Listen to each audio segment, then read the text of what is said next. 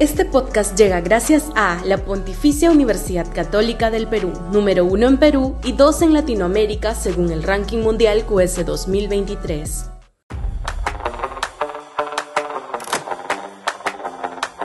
Libertad en el sistema de pensiones.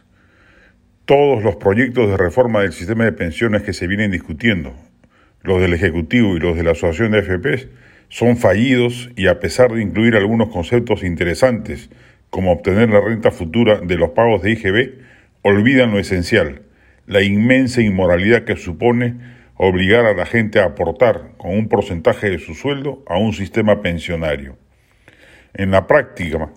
en la práctica, como ya hemos sostenido infinidad de veces, lo que hace el sistema es trasladar recursos de las clases medias a favor de grandes grupos de poder que rentabilizan para sí el inmenso volumen de capital amasado, las AFP siguen arrojando enormes utilidades a pesar de la caída de rentabilidad de los fondos individuales o de las sangrías sufridas por la liberación de los retiros. La ecuación es sencilla. Si bien las AFP aseguran una buena, una, una buena rentabilidad a los aportes, los mismos generarían una muy superior rentabilidad social a los afiliados si estos pudieran utilizar ese dinero que se les retiene en contratar un seguro médico particular, inscribir en un colegio privado a sus hijos o en pagar una cuota de un crédito mi vivienda, por ejemplo. Está probado que la inversión en capital humano durante la niñez y la adolescencia genera ingresos futuros muy superiores respecto de quienes no tienen esa posibilidad.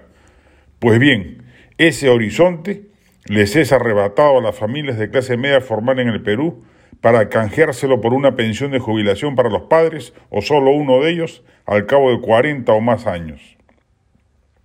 La gran reforma del sistema de pensiones pasa por eliminar simplemente la obligatoriedad de los aportes tanto al sistema privado como al sistema público y que ese dinero que las empresas trasladan a las AFP o a la ONP vaya directo como aumento de sueldo de los trabajadores para que lo destinen a lo que mejor crean conveniente.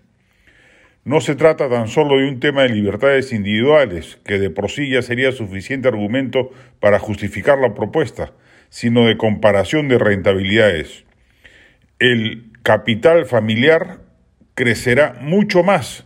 si una familia decide invertir en salud y educación de sus miembros o en vivienda que en un sistema de acumulación financiera para asegurarse una pensión de jubilación. Como está diseñado, el sistema es un sifón que quita capital a la clase media para regalársela a los tres o cuatro grupos financieros que son los dueños de las AFPs o lo que es peor al Estado vía la ONP.